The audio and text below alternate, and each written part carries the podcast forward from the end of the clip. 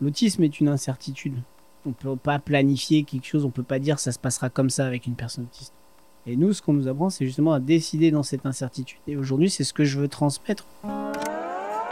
Tous pareils, ou presque, le podcast de l'autisme et de la neurodiversité qui aide à faire un pas de côté.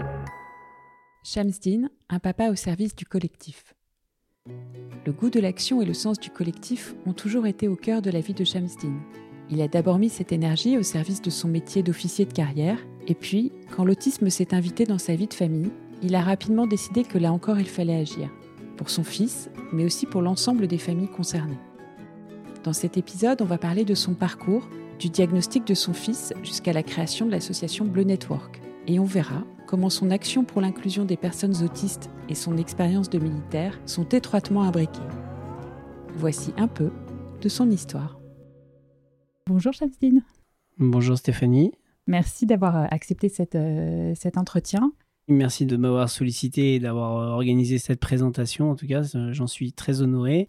Euh, j'avais envie de te rencontrer parce que tu es à la fois papa d'un enfant autiste et aussi un acteur associatif et militant qui fait de plus en plus de choses dans le milieu de l'autisme. Donc j'avais envie de discuter avec toi de ces deux aspects de ton parcours. Est-ce que d'abord je peux te laisser te présenter en quelques mots et, peut-être présenter aussi ton, fils. Mmh. Donc moi, je suis euh, Shamsdin Belkayat, donc euh, je suis euh, président de l'association Bleu Network. je suis également papa voilà, d'un jeune enfant autiste hein, qui va avoir 7 ans, donc il s'appelle Daniel. Daniel est un, un enfant autiste non verbal avec un, un trouble de l'attention avec hyperactivité associée et qui a été diagnostiqué de façon précocement, donc à l'âge de 24 mois. Alors justement, le parcours vers le diagnostic tu, as euh, quelques souvenirs euh, Oui, nous, les, premiers doutes, euh, les, en tout cas les premières interrogations concernant Daniel sont arrivées assez tôt, hein, dès 12 mois, et notamment à, travers l'absence de mots, la présence de, beaucoup d'intérêts restreints et de comportements stéréotypés, une interaction sociale un peu différente, le fait de ne pas le voir effectivement beaucoup interagir nous a tout de suite euh, fait nous poser beaucoup de questions, et notamment en comparaison avec sa grande sœur qui avait déjà 4 ans. Euh, et donc, euh, suite à, ces interrogations, on a poussé assez fort pour ouvrir la porte de justement de se poser les bonnes questions et, de voir ce, qui était différent chez Daniel, ce qui nous a permis à, l'âge de, 21 mois d'avoir un, premier pré-diagnostic hein, qui orientait vers les troubles du spectre de l'autisme, et à 24 mois, donc un diagnostic complet de, de façon, ce qu'on appelle aujourd'hui de façon précoce. Ouais, c'est tôt. Et quand tu dis on a, on a un peu enfoncé les portes, enfin, euh, euh, c'est-à-dire? Bah, C'est-à-dire qu'au au départ, les, premiers médecins qu'on, va aller voir, notamment les, pédiatres qui suivent les enfants et qui n'ont pas de connaissances spécifiques sur les troubles du neurodéveloppement et les troubles du spectre de l'autisme vont dire bon, chaque enfant se développe à sa façon, chacun euh, va parler à tel âge, va marcher à tel âge, etc. Sauf que nous, en tant que parents, on sent bien que la différence, elle est autre. Elle est autre qu'une petite différence dans le développement. Quand se cumule un, gros retard de langage, euh, une forte hyperactivité, des comportements euh, stéréotypés, des intérêts restreints, euh, on, sent et une interaction un peu difficile. On sent bien que là, on est dans autre chose qu'une simple différenciation dans l'acquisition du langage ou autre. Voilà, on sentait qu'il y avait quelque chose de plus. On n'était pas en mesure, on n'avait pas les capacités et les connaissances pour s'orienter vers les troubles du spectre de l'autisme, mais on sentait une différence et donc on cherchait une réponse.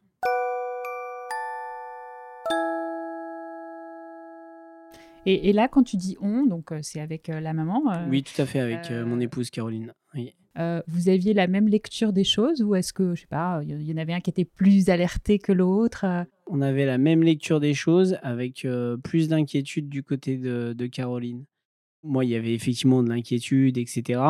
Mais j'avais quand même tendance à dire, bon, on, va trouver la réponse et puis on va voir et puis après on avancera. et Caroline, l'inquiétude était très forte parce que forcément, émotionnellement, en tant que maman, je pense qu'on est encore plus pris dedans. Euh, et ça, c'est quelque chose que peut-être nous, on a un peu de mal à comprendre. J'ai l'impression qu'on peut peut-être prendre plus de recul, justement émotionnellement, par rapport à nos enfants, par rapport aux mamans. Et donc, euh, voilà. Mais par contre, si on était sur la même longueur d'onde sur, euh, sur les inquiétudes. Il n'y avait pas quelqu'un qui, qui, disait à l'autre, mais non, euh, c'est n'importe quoi, euh, il parlera quand il parlera, ou mm. non, c'est n'importe quoi, il est, il est, juste différent de sa sœur, etc. Non, les inquiétudes étaient vraiment partagées. Donc, vous avez le diagnostic à deux ans. Euh, et là, alors, comment, comment déjà toi, tu réagis émotionnellement et comment tu réagis en pratique, c'est-à-dire dans, dans, dans les actes? Alors, j'ai envie de dire, l'avantage d'un diagnostic précoce quand on commence à, entre 18 et 21 mois et qu'on l'a à 24 mois, c'est que les choses vont vite et que du coup, ben, on, prend les choses à bras le corps et puis après, finalement, le résultat tombe vite. La difficulté, c'est cette incertitude qui, frappe au niveau du diagnostic, c'est qu'on ne sait pas ce que, ce que va devenir notre enfant, comment il va vivre, est-ce qu'il va être heureux, est-ce que la famille va trouver un équilibre euh, euh, autour de, donc, de cet enfant avec des besoins particuliers. Donc, c'est toutes ces questions qui nous bouleversent, nous chamboulent et font que, oui, le, le, diagnostic tombe comme vraiment un, bouleversement. Ça reste une sorte de, de coup près parce qu'on parce ne sait pas ce que c'est que l'autisme. L'autisme, aujourd'hui, je peux le dire clairement, on sait ce que c'est quand on le vit.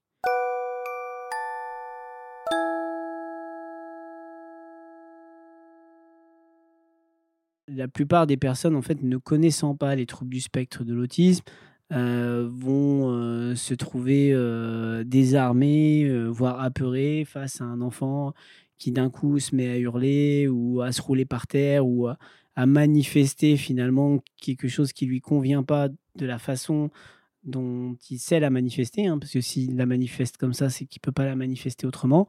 Et les gens vont se dire waouh, c'est incroyable, enfin c'est limite, cet enfant n'a pas sa place dans cette école, ou cet enfant n'a pas sa place dans, dans ce musée aujourd'hui, ou cet enfant n'a pas sa place dans notre club sportif, ou etc.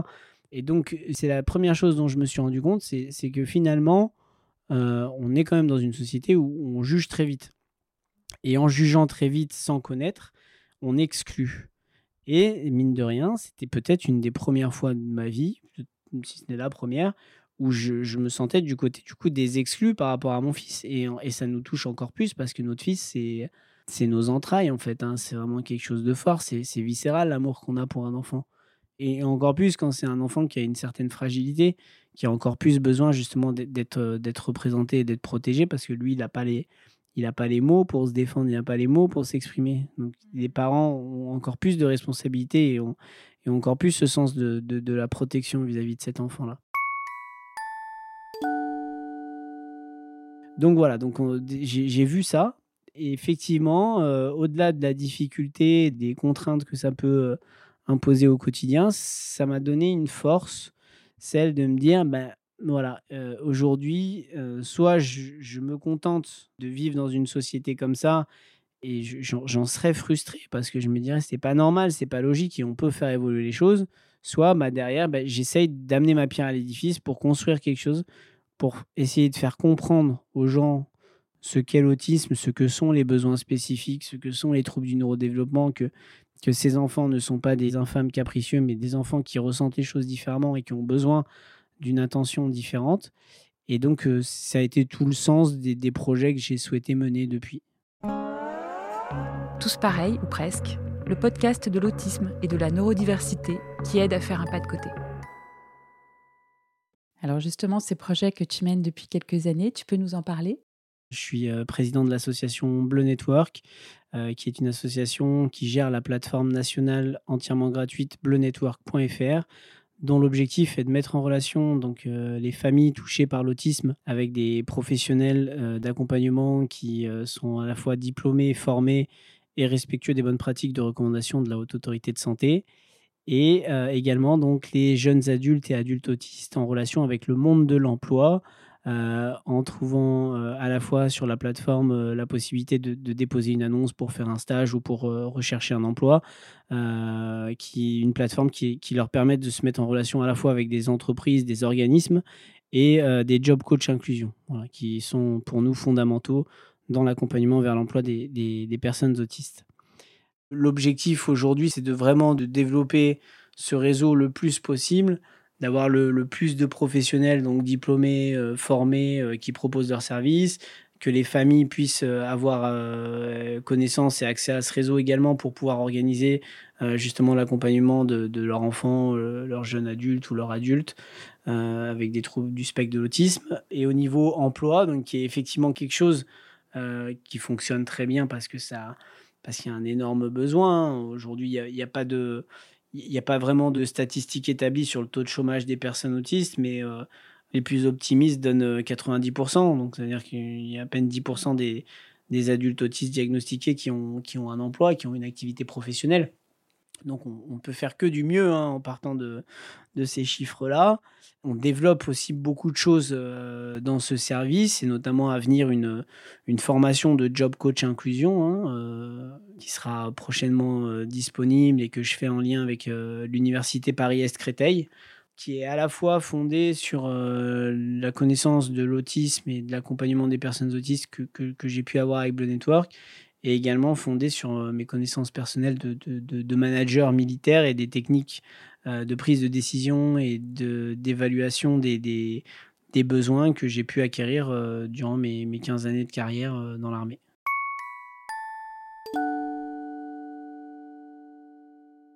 Je suis officier de carrière dans, dans, l'armée de terre et c'est vrai que nous, dans le, quand on rencontre des difficultés, des problématiques, on recherche des solutions et puis on recherche des solutions qui peuvent convenir au plus grand nombre. On ne cherche pas des solutions que pour soi ou pour son groupe, on cherche des solutions qui peuvent convenir à, l'ensemble du régiment, à l'ensemble de l'unité.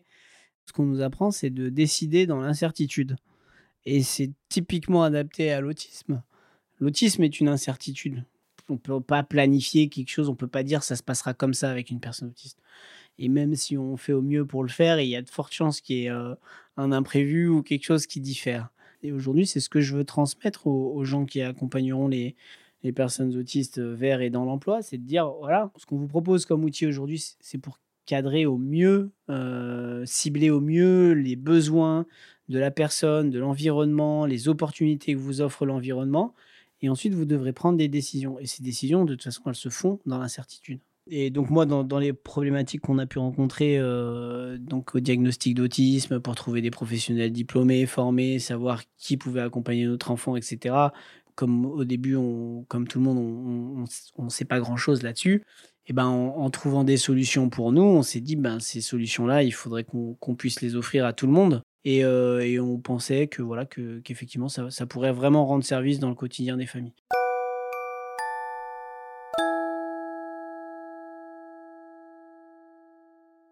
Qu'est-ce que ce parcours a changé dans ta façon de voir les choses? J'ai toujours été euh, très porté sur des causes euh, sociales et, sociétales, hein, de, par mon histoire familiale et, aussi le métier que j'ai choisi, etc. Mais le, le, fait de, vivre l'autisme au quotidien et de le vivre à travers ma chair, donc en la personne de mon fils, euh, m'a vraiment donné une conviction euh, supplémentaire très forte sur la nécessité d'une société inclusive. Une personne autiste, c'est une personne qui voit le monde différemment, qui, a une différence d'être au monde. Il ne faut pas se dire qu'aujourd'hui, les personnes autistes, pour qu'elles soient euh, bien dans notre société, il faut qu'elles soient comme nous. Non, il faut qu'elles soient elles-mêmes, mais qu'elles soient heureuses et épanouies. Et l'essentiel, c'est de tirer le meilleur de chacun euh, pour parvenir à, un objectif commun. Et c'est grâce à l'autisme, grâce à, la vision de, la vie que m'a donné mon fils, qu'aujourd'hui j'ai cette conviction très forte et que je continuerai de, de, mener des projets euh, dans ce sens-là. Nous, du coup, avec Daniel, on, on, a une relation euh, où on, essaie de, privilégier euh, l'interaction et les moments plaisir. on n'est pas dans le, dans le travail à table tout le temps, etc. à la maison. On est plutôt dans, dans, des, dans des relations et des interactions de moments plaisir avec des jeux qu'il aime. Euh, avec euh, donc des, des voilà des, des balades euh, des, des, balades en vélo des balades à pied des jeux de ballon du trampoline des choses où on partage et, qui lui font vraiment plaisir hein. c'est un accompagnement au quotidien aussi pour bah pour l'aider à se développer au mieux mais à son rythme de toute façon le, les troubles du spectre de notamment quand il s'agit d'un d'un envahissement assez sévère au niveau euh, sensoriel, euh, avec un retard de langage, etc., comme Daniel, il y a un retard de développement, forcément. Et, le but, c'est en fait, c'est pas une course contre la montre pour rattraper le temps perdu et pour faire en sorte que euh, l'enfant puisse acquérir au plus vite le langage, ou puisse acquérir au, plus vite euh, le fait d'être euh, d'être posé à table très longtemps, ou etc. C'est c'est l'aider à se développer au mieux, mais à son rythme. Moi, en tout cas, en tant que papa, je fais vraiment ce choix d'être dans une relation d'interaction plutôt plutôt plaisir et à son rythme.